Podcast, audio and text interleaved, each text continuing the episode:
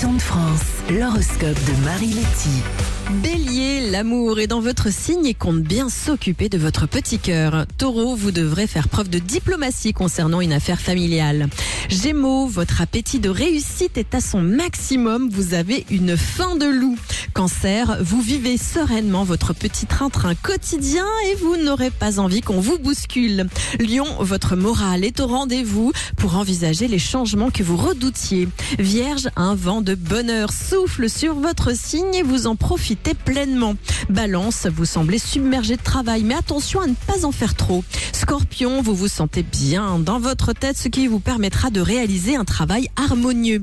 Sagittaire, si la chance ne se présente pas aujourd'hui, il faudra provoquer vous-même les opportunités.